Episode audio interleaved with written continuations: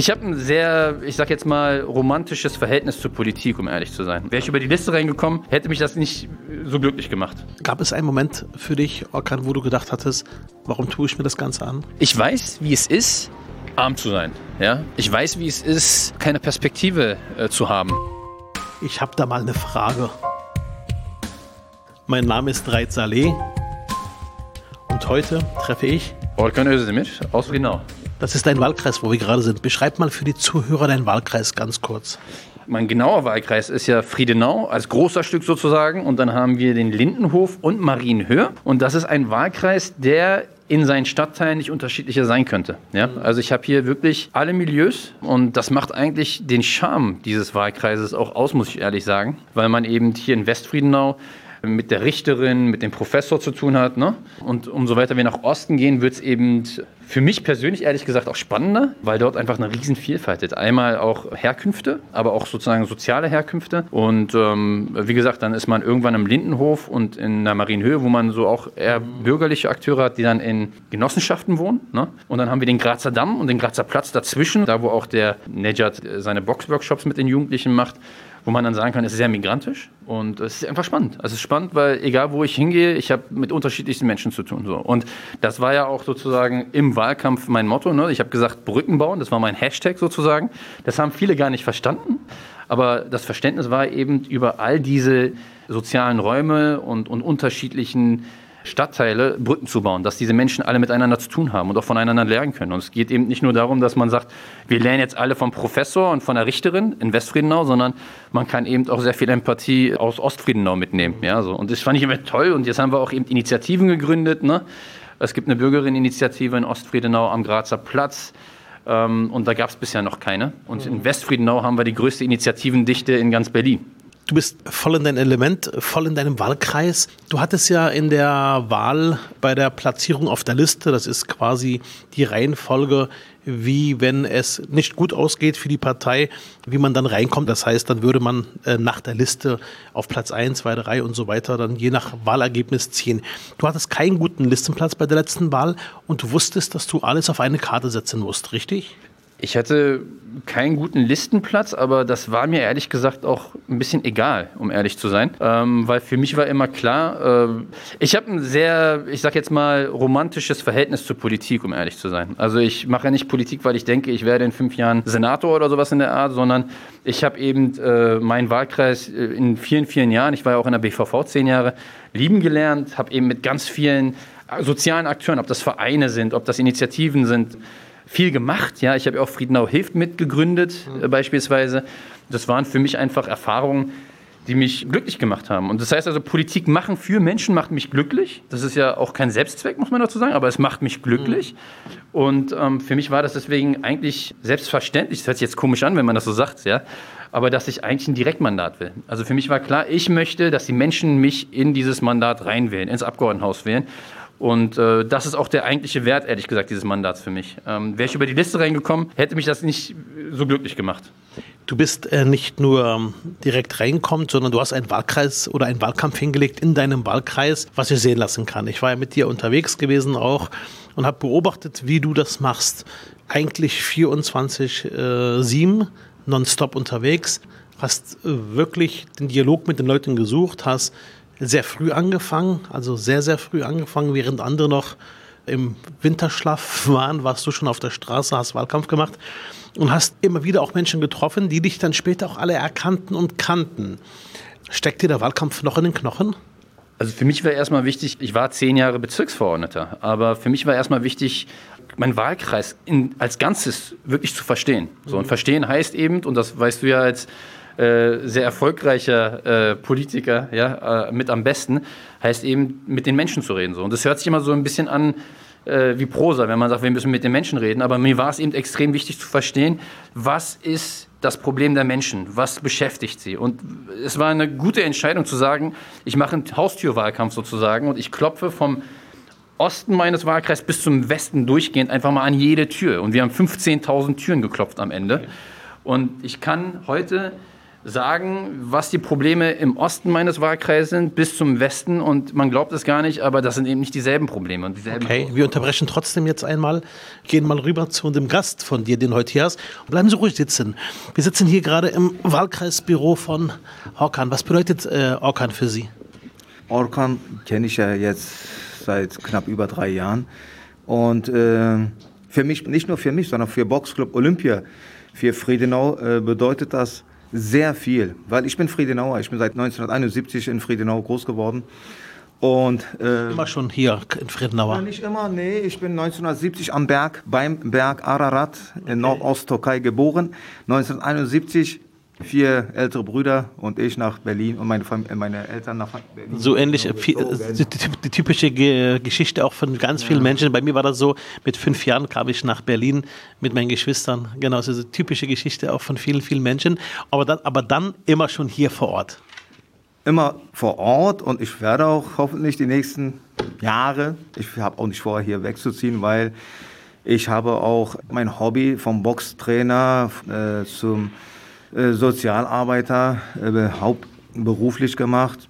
Und früher habe ich das ehrenamtlich 15 Jahre lang gemacht bei Boxup Olympia. Und jetzt, wie Orkan schon angesprochen hat, durch die Präsenz von Gangway, ich bin Mitarbeiter von Gangway und habe die Stelle Gewaltprävention Friedenau. Und durch Orkan vor drei Jahren, als er intensiv zu uns in die Halle gekommen ist und auch wirklich nicht nur rumgestanden hat, auch selber mitgemacht hat, immer noch kommt da regelmäßig vorbei. Und das finde ich schön. Ich muss dazu sagen, warum? Orkan ist kein Bruder von mir, ist kein Verwandter von mir. Aber ich finde es schön, weil ich sage ja, seit 87 bei Olympia und vorher kamen so viele Politiker, so viele, also wirklich, von will ich jetzt nicht die Namen nennen, aber so viele und die uns nicht Versprechungen, sondern dass sie ja, diese, wir haben immer nämlich, wir hatten schon Probleme in Friedenau ja, äh, ganz viel Antisemitismus und, und, und ganz viele, ganz viele Sachen. Aber ja, oh, haben die not notiert und es wurde nichts unternommen. Ja, es wurde nichts unter unternommen. Und äh, seitdem ich auch bei Gangway arbeite, seit knapp dreieinhalb, vier Jahren und Orkan auch äh, intensiv seit drei Jahren dabei ist, hat ein Ohr für uns gehabt und immer noch. Und das schätzen wir an ihm. Orkan hat ein Ohr.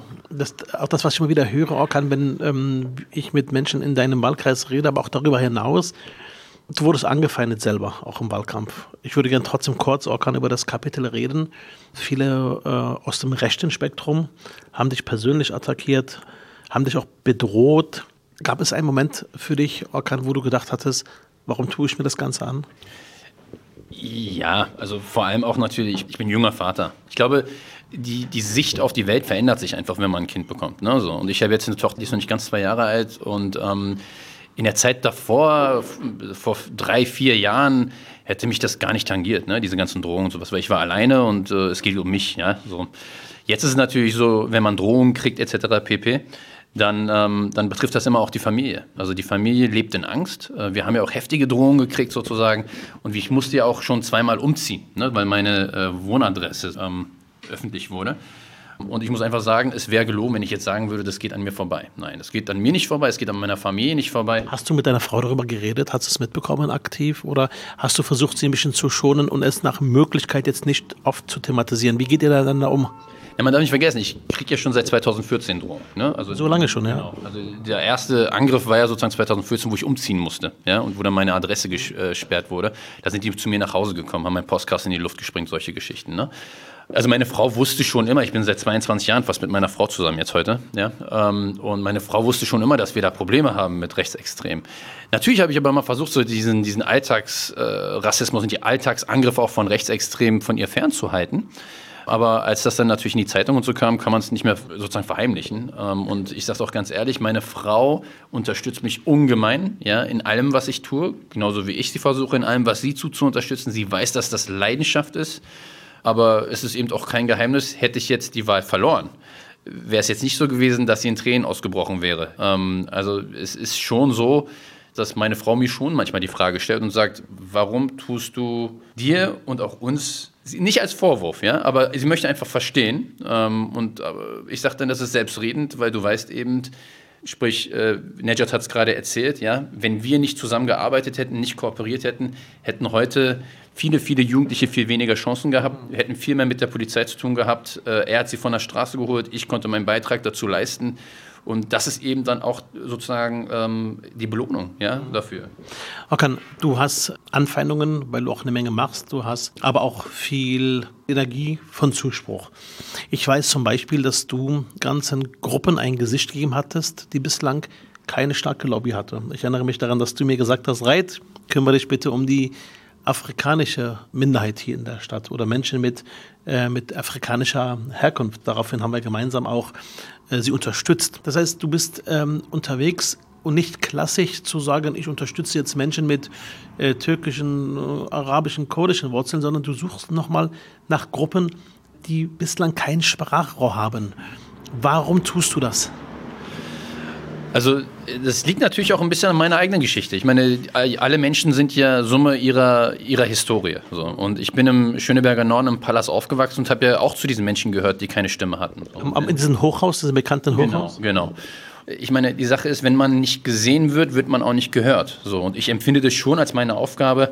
Und da geht es gar nicht nur um Menschen mit Migrationshintergrund oder so, sondern es geht um Menschen, die nicht gesehen und nicht gehört das werden. das habe ich ja gerade versucht genau. zu skizzieren, dass du quasi versuchst, Leuten ans, ans Licht zu bringen, die ein Stück weit keine richtige Lobby haben, die keine Vertretung haben in der Politik, dass du sagst, nee, ich nehme mich eher an. Und das ist da aber anscheinend auch eine tiefere Überzeugung, so eine Mission, die du hast. Ist das für dich deine Arbeit als Orkan? Ist das das, was du sagst, dass, dafür bin ich da in der Politik, das ist meine Berufung? Ja. Oder würdest du gerne auch andere Themen annehmen, die vielleicht jetzt nicht so schwierig sind, nicht so kompliziert sind? Äh, in der Kulturpolitik kann man auch eine Menge bewegen. Ja, ich meine, ich sage immer, ich bin so ein Typ Mensch, ich muss erstmal eine Vision haben von etwas und dann muss ich ihm das auch zur Mission machen. Ansonsten kann ich mich gar nicht motivieren, morgens aufzustehen, um ehrlich zu sein. So. Und ähm, seitdem ich jetzt das Mandat habe, sind mein Team und ich wirklich, wir fangen um 8 Uhr an und gehen eigentlich nie vor 22 Uhr schlafen oder nach Hause, anders gesagt, ja, so. Und das machen wir nicht, weil wir irgendwie super bezahlt werden oder sowas in der Art, sondern das machen wir einfach, weil uns diese Themen alle am Herzen liegen. Und ich sag's ganz ehrlich, ähm, für mich, wenn ich diese Themen nicht bearbeiten dürfte, ja, hätte ich diese Motivation gar nicht. Also wenn man jetzt sagen würde, du machst jetzt nur noch Kulturpolitik, dann äh, würde ich mir, glaube ich, was anderes suchen. Nicht, weil Kulturpolitik nicht wichtig ist und nicht schön ich verstehe ist. Schon, ich verstehe schon, genau. Mein Herzblut ist eben wirklich da, zu sagen, es gibt so viele Menschen in einer wirklich industrialisierten Gesellschaft, die so reich ist, die einfach äh, nicht teilhaben. Und das kann nicht sein. Und in einer Stadt wie Berlin sowieso nicht. Und da möchte ich meinen Beitrag leisten. Mhm. Ihr Projekt, Ihr Verein äh, hat Unterstützung auch äh, bekommen in den letzten Jahren, sagen Sie. Wie beschreiben Sie denn die Arbeit, die Sie jetzt machen und äh, wie ist die Situation aus Ihrer Sicht? Bedarf es da noch mehr Unterstützung?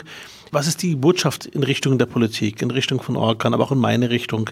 Gibt es Sachen, wo Sie sagen, Mensch, Leute, da müsst ihr darauf achten, das müsst ihr im Blick haben, da brennt uns was an oder die und die Unterstützung brauchen wir noch? Was wäre Ihre kurze Zusammenfassung? Jetzt noch als jemand wirklich vom Fach. Ja, wie gesagt, also die Unterstützung haben wir durch Orkan schon äh, enorm bekommen. Und äh, nicht nach den Wahlen, sondern drei Jahre schon vorher. Und ja, Unterstützung brauchen wir definitiv. Und zwar als Gangway-Mitarbeiter sehe ich einige Sachen noch äh, intensiver, was auf der Straße los ist, was zu Hause, was in den Schulen los ist. Äh, ist eigentlich gar nicht so schwer.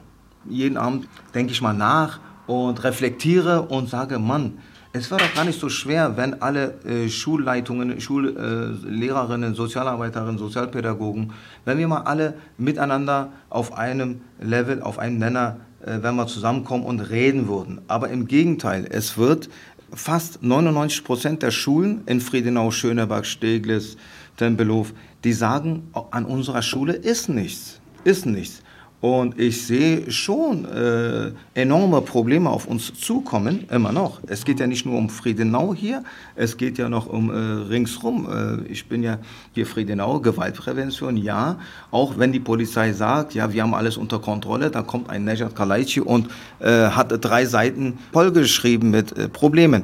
Und ich sage, wir werden, angefangen von Mobbing an den Schulen, große Probleme. Durch die Pandemie, durch die Pandemie ist ja noch extremer geworden alles. Während wir hier reden, hier im äh, Bürgerbüro des Abgeordneten kam eine Person rein, die du mir gerade auch angekündigt hast. Ich gehe mal kurz rüber, Orkan. Ja, genau. Vielleicht stellen Sie sich kurz vor. Sie haben anscheinend auch eine Bindung äh, zu Orkan.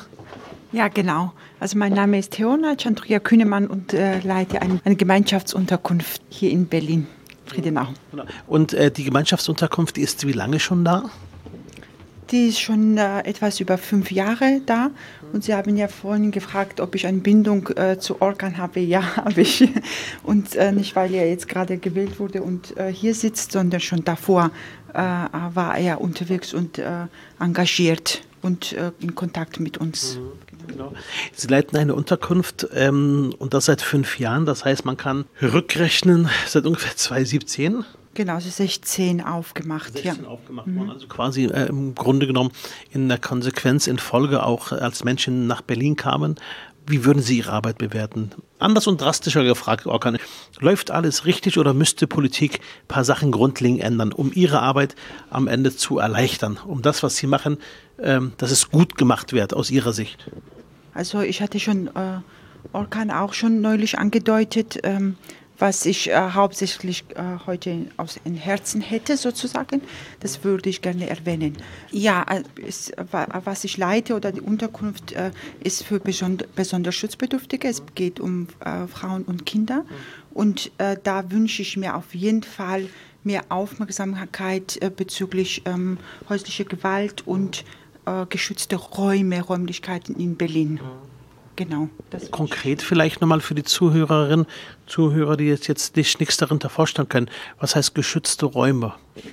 Äh, es geht um Frauenhäuser, um geschützte Wohnräume äh, in Berlin.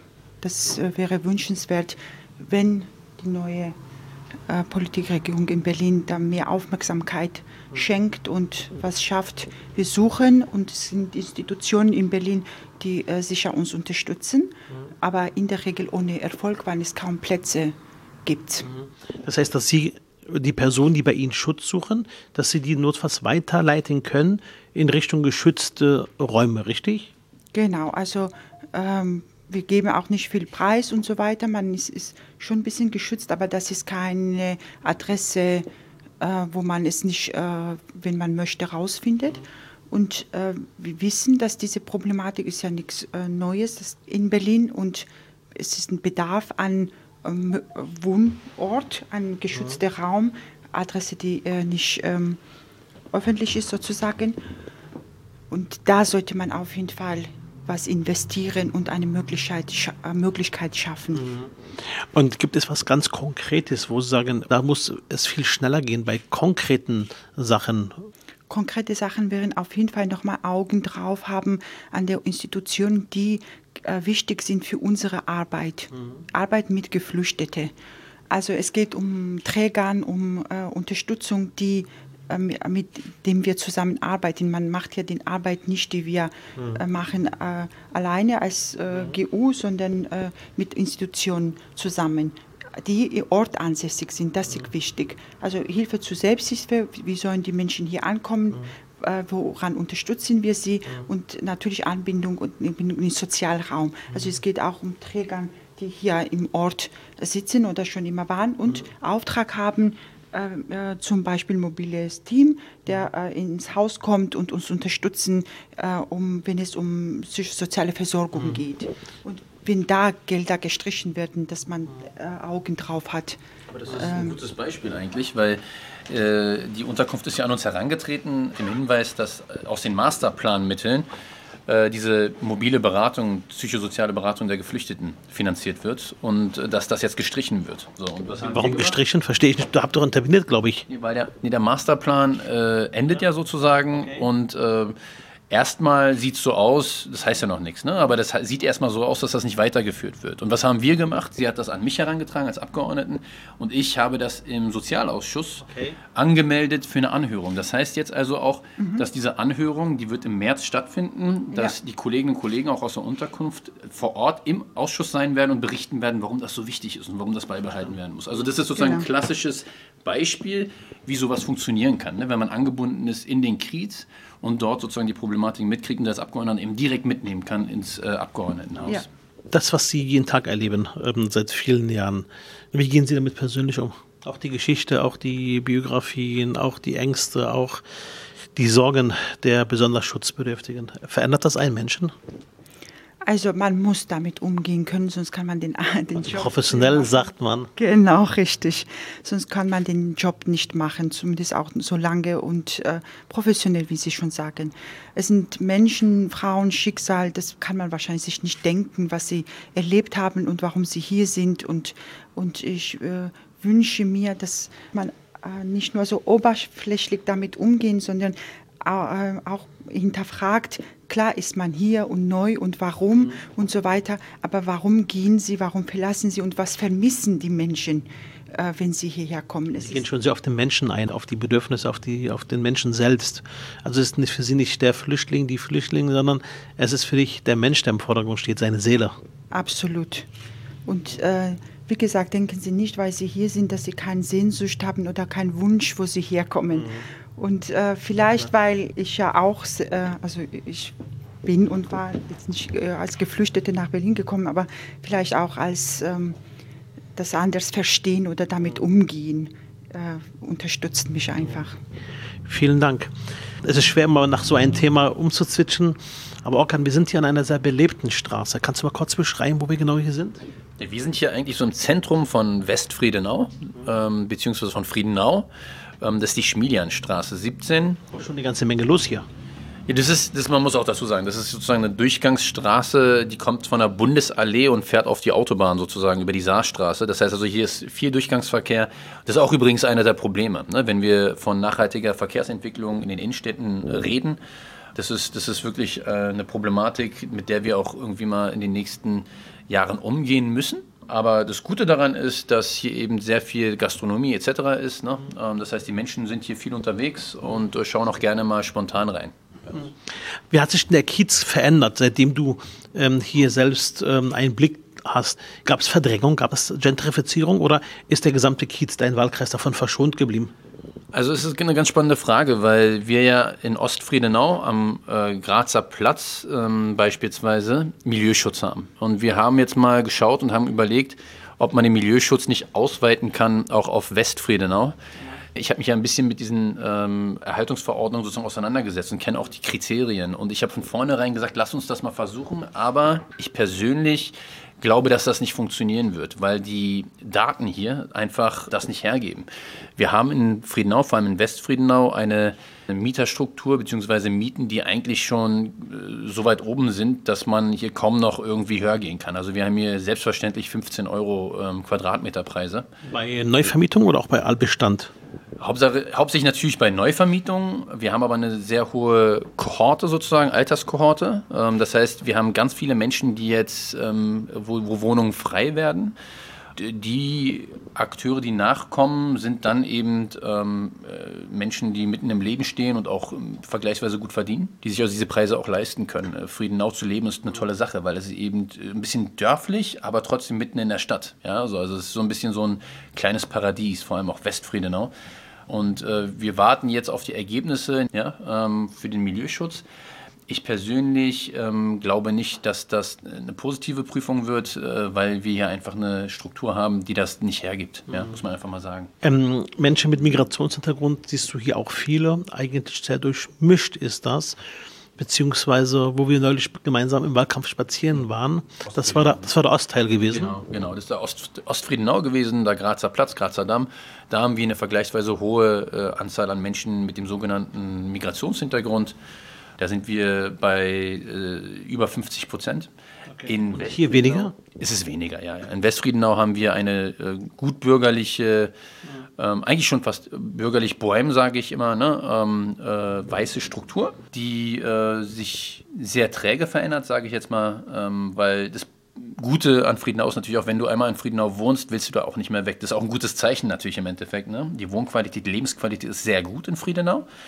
Ähm, und deswegen verändert sich natürlich ähm, Friedenau als äh, sozialer Raum nicht so schnell. Ja, die Infrastruktur ist auch super, auch für unsere Gemeinschaftsunterkunft. Äh, Menschen, die, genau, die hier wohnen, ist natürlich super, ja. Gibt es bei denjenigen, äh, für die Sie Verantwortung haben, die Sie unterstützen, die Sie betreuen, die Geflüchteten, ähm, hier in der Gegend auch negative Erfahrung? Das heißt, dass Sie mal konfrontiert worden sind mit Rassismus oder spielt das äh, keine Rolle?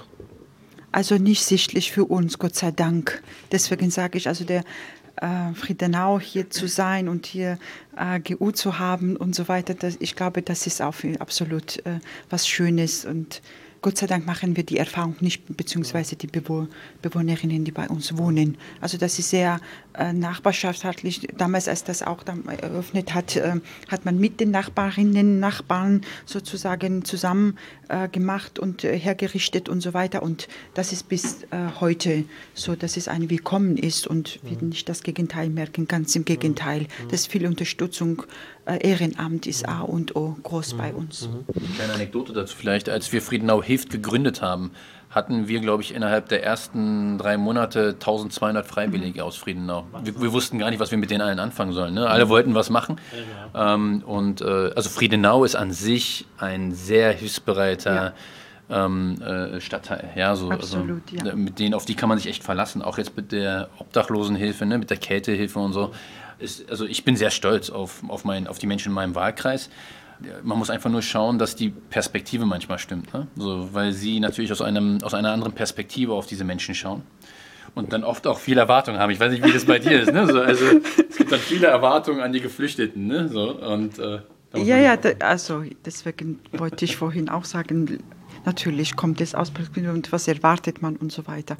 Aber äh, sonst würden wir diesen Job oder ich nicht machen, mhm. wenn ich da nicht distanziert wäre und das genau einschätzen könnte, was man eigentlich erwarten soll oder nicht oder äh, was dahinter steckt und so weiter. Deswegen, bevor man irgendwie argumentiert oder was sagt, sollte man erstmal überlegen, was dahinter steckt mhm. und dann argumentieren oder was mhm. sagen, ja. Mhm. Wir sind hier im äh, Büro von Orkan. Ähm, ich beschreibe das Ganze mal. Es ist ein ähm, Raum, wenn man direkt reinkommt, wirkt wie so eine Art Ladenzeile, das heißt wie so ein Ladenraum. Daneben gibt es ein, ein Beauty-Shop, ist das sieht aus wie Werbung von einem Dönerladen. Ja, daneben an ist der. Äh, genau, das heißt, das ist ein Dönerladen, daneben ein Beauty-Shop, gegenüber gibt es noch eine Sicherheitstechnikfirma, dann Donutfirma, dann Restaurant, Gastronomie, Gastronomie, Sparkasse, Bäckerei, also schon ziemlich belebte äh, Straße und hier haben wir quasi dein Büro mitten im Kiez und ich beschreibe mal dein Büro. Wir haben so einen, einen Kaffeebehälter, Teebehälter, sorry, Teebehälter, genau, so wie im arabisch-türkischen Raum Tee getrunken wird. Genau, und nebenbei gibt es, davon dürfte ich gerade probieren, wahrscheinlich eine leckere Kaffeemaschine. Weniger orientalisch, beziehungsweise weniger äh, wie, das, wie der Tee. Was bedeutet für dich diese zwei Welten? Also das Spannende ist eben, als Jugendlicher war das ja immer ein Problem, diese Chimäre zu leben. Ne? Irgendwie, man ist, ist man deutsch. Chimäre zu leben? Also, also diese beiden Identitäten zu haben einfach. Ne? So, ähm, also das klingt aber Chimäre, Chimäre klingt ein bisschen negativ.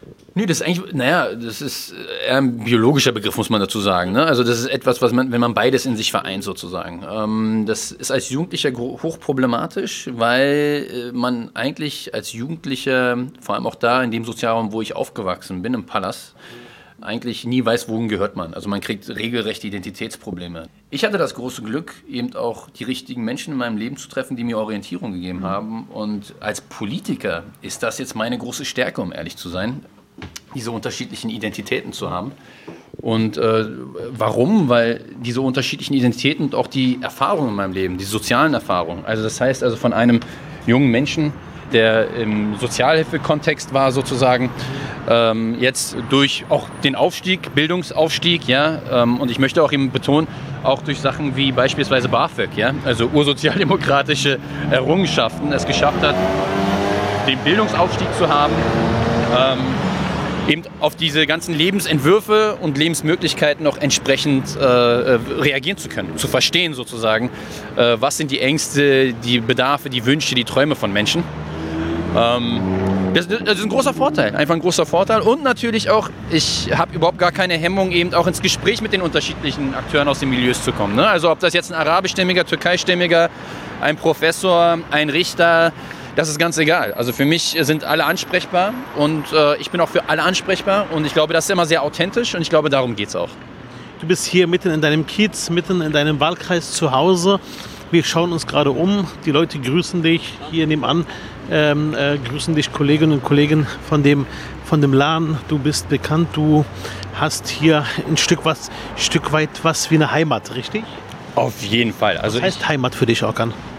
Heimat ist ein Ort, ähm, an dem ich einfach gerne bin, wo ich mich auch sozusagen geborgen fühle, aufgehoben fühle, ähm, wo ich Menschen, wo ich viele Menschen einfach auch kenne. Also wenn ich in Friedenau rumlaufe, dann komme ich eigentlich keine zehn Meter weit, ohne gestoppt zu werden, weil irgendjemand mit mir was besprechen möchte. Ja? Und das ist eben auch das Vertrauen, das die Menschen mir entgegenbringen. Ich meine, ich habe bei den letzten Wahlen habe ich 9000 Erst, fast 9000 Erststimmen gekriegt. Das ist berlinweit wirklich eines der besten Ergebnisse. Ja? Nicht prozentual, sondern als Einzelstimmen. Und ich muss einfach sagen, jede einzelne Stimme, die mir gegeben wird, ehrt mich total und äh, empfinde ich auch als Verantwortung. Ja, so. Viele in der Partei haben ja geglaubt, das wird schwer. Und du hast ja allen bewiesen, dass du ein Kämpfer bist, dass du äh, für die Menschen kämpfst. Jetzt bist du Abgeordneter und ähm, hast eine Verantwortung jetzt nicht nur mehr für deinen Wahlkreis, äh, sondern für ganz Berlin. Du vertrittst jetzt im Parlament 3,7 Millionen Menschen. Das heißt, du triffst Entscheidungen als neuer Kollege und diese Entscheidungen haben eine unmittelbare Auswirkung auf das Leben von Menschen. Wie geht Orkan damit um? Also erst einmal, was ich aber auch vorher wusste, ist, dass eben jede Entscheidung, die wir treffen, auch im Kontext von Corona beispielsweise und Schule, ne, einen direkten Effekt haben werden sozusagen. Also dass die Menschen direkt in mein Wahlkreisbüro marschieren werden und mich sozusagen zur Rede stellen werden. So. Und ich glaube, man wäre in diesem Job auch falsch, wenn man damit nicht umgehen könnte. So. Ähm, ich sage immer, jede Entscheidung, die ich im Abgeordnetenhaus treffe, ja, also wo ich zustimme, meine Hand hebe, die kann ich auch vertreten, sozusagen. Ja, so. Und äh, da stehe ich eigentlich auch hinter und ähm, ich kann das auch immer argumentieren. Und natürlich ist es so, ganz besonders bei Fragen wie Corona oder sowas in der Art, ne, dass es zig Meinungen gibt. Ähm, aber meine Aufgabe ist es ja auch im Endeffekt, Dinge zu kommunizieren, verständlich zu machen. Ja? So, es sind ja meistens parlamentarische Vorgänge, sind ja komplexe Vorgänge oftmals. Und es ist, glaube ich, mein Job und der Job unserer Kolleginnen und Kollegen, egal welcher Partei, den Menschen klarzumachen und zu erklären, wie sowas zustande kommt, warum man Grüße. tut, was man tut.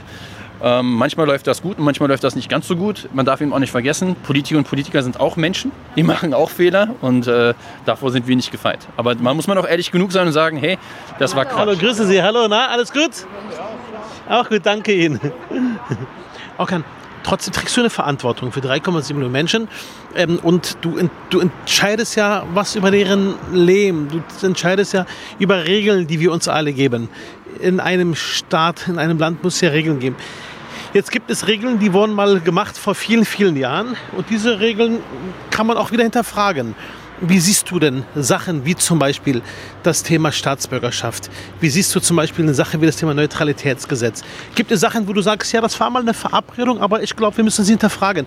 Hast du dann den Mut, auch Sachen zu hinterfragen? Also ich glaube, das ist ja Gehört das dazu oder gehört es dazu, eher zu sagen, wir lassen, wie es ist, weil es mal Leute beschlossen haben? Also ich glaube, ich wäre der falsche Kandidat, ja, äh, wenn ich jetzt im Abgeordnetenhaus zu allem Ja und Amen sagen würde und sagen würde, ja, hat doch gut funktioniert, lassen wir das die nächsten 60 Jahre auch so. Ja, das kann ja nicht das Ziel der Sache sein.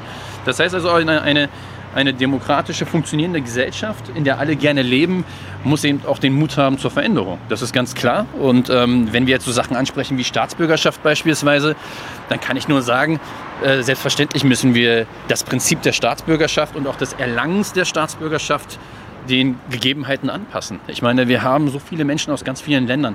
Wir haben alleine in Berlin 400.000 Menschen, die eigentlich sozusagen in der Lage wären, die deutsche Staatsbürgerschaft anzunehmen. Und da muss man sich die Frage stellen, warum tun sie das nicht? Und diese Frage haben wir uns ja auch kritisch gestellt. Und deswegen haben wir gesagt, wir möchten eine äh, zentrale äh, Einbürgerungsbehörde ähm, in Berlin schaffen, wo sozusagen diese Fälle auch positiv geprüft werden. Ja? Also nicht so, bisher war es ja immer so, in den Bezirken werden diese Fälle geprüft und man hat oftmals in vielen Bezirken den Eindruck, dass eher in die Richtung geprüft wird, wie verhindern wir das. Ja? So. Und äh, dieses Umdenken müssen wir einfach schaffen. Und äh, ich bin eigentlich guter Dinge, dass wir das in den nächsten fünf Jahren institutionell hinkriegen werden. Das heißt, du möchtest auch Sachen gesetzlich ändern, du möchtest auch Regeln ändern, du möchtest auch Sachen, die, wo du glaubst, das ist dir ein wichtiges Anliegen, weil es nicht mehr zeitgemäß ist, auch hinterfragen. So formuliert jetzt für die Zuhörer? Ja, klar. Also ich meine, weil du das Neutralitätsgesetz angesprochen hast, ja, Als Beispiel. als Beispiel. Also, Kennst du auch meine Meinung? ja, nee, Ich finde es viele Meinungen und ich habe ja auch da eine differenzierte Meinung, muss ich dazu sein. Mir geht es jetzt darum, warum ist es okay, dass eine Frau mit Kopftuch äh, in einer Schule Toiletten putzt? Ja, das ist gar kein Problem. Aber als Lehrerin soll sie nicht arbeiten. Also tut mir leid, das ist einfach nicht. Mal die Rechtsprechung auch eine andere ist. Ja, äh, von der Rechtsprechung abgesehen. Es geht mir auch darum, wie verstehen das Menschen und wie sehen das Menschen. Ne? Die Rechtsprechung ist nochmal eine andere Angelegenheit. Eine wichtige, aber eine andere Angelegenheit. Ich möchte ja nicht nur Recht durchsetzen, ich möchte ja auch die Menschen mitnehmen auf dieser Reise. Ja? Und ich stelle allen Menschen, die da zu mir kommen und sagen, das darf nicht mehr, das frage ich die, stelle ich ihnen diese Frage und sie können mir keine Antwort geben. Ja? Und dann muss doch bei einem Menschen selbst schon Klick machen und sagen, okay, irgendwas stimmt mit diesem Gesetz nicht. Ne? Okay, wir sind gerade ein bisschen weitergelaufen. Das konnte man, glaube ich, gerade hören. Wo sind wir jetzt genau? Jetzt sind wir gleich am Breslauer Platz am Rathaus Friedenau. Okay. Das ist Ähm, sozusagen das Herz von Friedenau. genau, hier hatten wir, glaube ich, mal einen Infostand gemeinsam. Genau. Hier sehen wir noch alte Häuser, viele alte Häuser. Beschreib mal den, den Zuhörerinnen. Ja, Friedenau, hier am Breslauer Platz, das ist natürlich ein Ort, der äh, noch viele Bauten aus dem 19. Jahrhundert hat. Ähm, schöne Altbauwohnungen, große Altbauwohnungen ähm, mit ganz viel Quadratmetern. Und in diesen Altbauwohnungen wohnen oftmals eben auch ähm, ganz alleine äh, Seniorinnen und Senioren. So. Und das ist eben auch eine der Probleme, die wir haben. Dass diese Menschen auch oftmals zu mir kommen und sagen, ich habe eine riesen Wohnung, die ist viel zu groß, die kann ich gar nicht putzen, ich benutze die gar nicht, aber ich traue mich eben nicht irgendwie da rauszugehen, weil jede Zwei-Zimmer-Wohnung äh, kostet mehr als meine Wohnung. Ja, so. Das ist der Klassiker sozusagen. Aber was wir auch noch für Probleme haben, ist natürlich die Zweckentfremdung. Viele Objekte werden auch verkauft. Das beobachten wir auch in Friedenau. Und das sind Quadratmeterpreise, die sind äh, surreal. Ja? Also wir reden hier von Quadratmeterpreisen von 6.000, 7.000, 8.000 Euro. Hier in der Gegend. Hier in der Gegend. Und gibt es Leute, die zahlen? Ja, es gibt viele Leute, die das zahlen. Einfach weil Friedenau natürlich als Ort großartig ist. Man darf es nicht vergessen. Wir sind hier, Friedenau. Das ist eine Station weg äh, vom Innsbrucker Platz. Ähm, das heißt, wir sind eigentlich mitten in der City. Man ist in fünf Minuten mit dem Auto oder mit dem Bus äh, in Kreuzberg ähm, oder in Schöneberg. Und äh, man ist super zentral. Das heißt, wir sind hier quasi für dich in Citylager. Absolut. Also ich sage immer, das ist Innenstadtbezirk, ja. Also auch wenn es jetzt außerhalb, ein bisschen außerhalb des äh, Rings ist, das ist Innenstadtbezirk und man sieht sich auch, äh, schau dir die Leute an, die an uns vorbeilaufen. Ne? Also wir haben äh, hipstrige Menschen, wir haben juppige Menschen, ich nenne die jetzt mal so einfach als Stereotypen, ja. Wir haben hier alles, ja. So. Und ähm, deshalb äh, ist Friedenau wirklich ein großartiger Ort zum Leben. Aber, und das ist mein großes Problem, äh, ich habe nicht das Gefühl, dass es noch ein Ort ist, wo jeder leben kann. Okay. Okan, hier genau standen wir im Wahlkampf, beziehungsweise auf der anderen Straßenseite, hier vor Netto. Du hast hier einen Nettoladen, du hast hier einen Kiosk, ähm, du hast ähm, auf der anderen Seite aber Läden, wo man sagen, okay, du hast hier Rudis äh, Restenrampe quasi, du hast äh, das Café Toben, du hast aber auf der anderen Seite ähm, Boutiquen, du hast auf der anderen Seite, äh, habe ich vorhin beim Kommen gesehen, kleine Törtchenläden, wo eine, eine Törtchen eine, äh, 4 bis 6 Euro kostet. Du hast hier im Grunde genommen doch zwei verschiedene Welten, die aufeinander prallen. Ähm, das heißt, kann man, sich, kann man sich als Normal-Berliner überhaupt das Ganze hier noch leisten? Ja, die Frage ist natürlich, kann man sich als Normal-Berliner Berlin noch leisten? Das ist erstmal die grundlegende Frage. Und das vor allem Westfriedenau. Ja? Ähm, das heißt also westlich von der Rheinstraße nochmal äh, preislich äh, ganz andere Kategorien ist, ja, eine ganz andere Kategorie ist. Das äh, hat eben damit zu tun, dass dort die, äh, die Infrastruktur einfach großartig ist, ja. Also die Anbindung ist großartig. Ähm, was wir hier sehen, ist natürlich auch, ähm, dass die Rheinstraße in den letzten 20 Jahren, was Gewerbe angeht, ein bisschen äh, nachgelassen hat, muss man einfach mal sagen. Ne? Wir haben Spielotheken etc., pp, Wettbüros. Das ist etwas, was uns Sorge macht, aber das liegt, glaube ich, an, der, an, dem, an dem Konzept der äh, Rhein- und Hauptstraße. Wir haben hier dreispurige Straßen die total überdimensioniert sind. Und deswegen ist es ja auch mein Ziel oder mein Wunsch gewesen, zu sagen, wir müssen die ein bisschen rückbauen, damit die, ähm, damit die Pendler, sage ich jetzt mal, oder die, die einfach nur durch durchfahren, auf die A113 am äh, Innsbrucker Platz sozusagen wechseln. Aber leider äh, konnte ich äh, meine Kolleginnen und Kollegen von den Grünen dafür noch nicht gewinnen. Ich versuche es weiterhin, wir schauen mal, wie es klappt. Okan, wenn ich mit dir rede, dann erlebe ich einen Menschen äh, und dein Blick verrät einiges und auch deine Haltung insgesamt. Der weiß, was er will, ähm, der aber auch im Leben schon den einen oder anderen Kampf geführt hat. Das heißt, du ringst um die Sache, du ringst für das, was dir politisch wichtig ist, für das, was dir menschlich wichtig ist. Woher nimmst du diese Energie und hat das ein Stück weit mit deiner eigenen Biografie zu tun?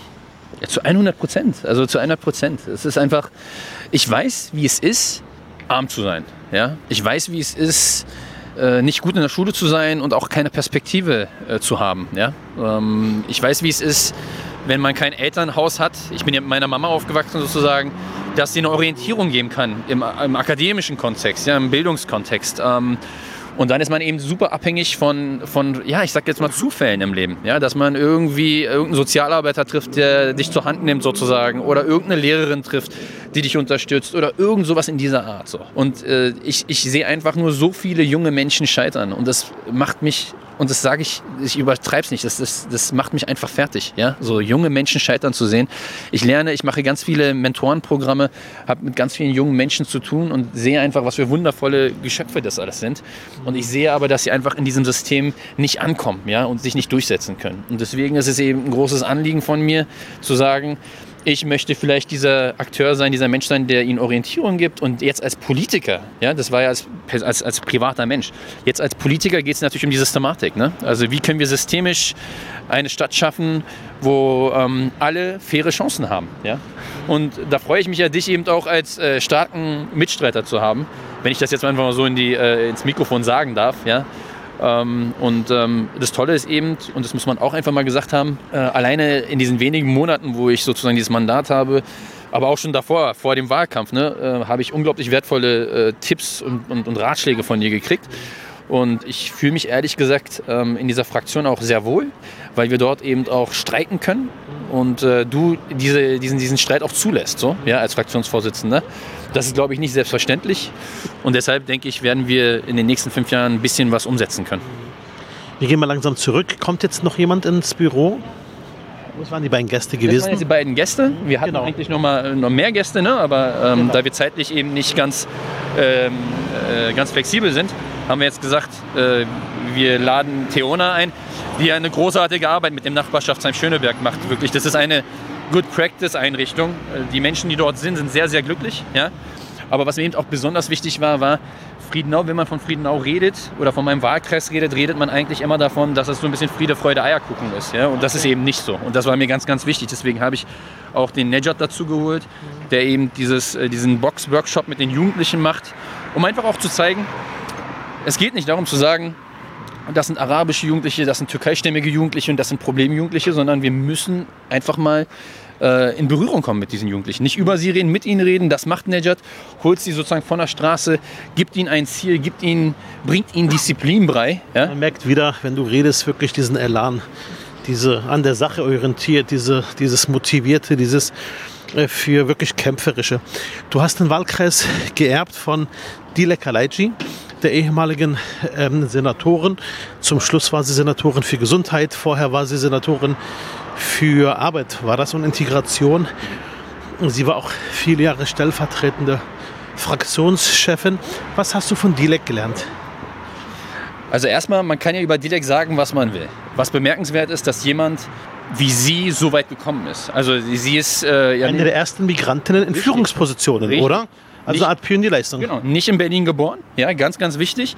In äh, Neukölln aufgewachsen, ähm, unter ganz schwierigen Bedingungen und hat sich wirklich und im wahrsten Sinne hochgekämpft. So, ja? Und man kann jetzt, also ne, es gibt viele. Ich schätze sie sehr äh, und ich weiß auch, dass sie immer eine der ersten war, die auch ein Stück weit da war. Grüße Sie alle, die auch da war für Menschen mit Migrationshintergrund zum Beispiel, die gesagt hat, uns gibt es auch noch.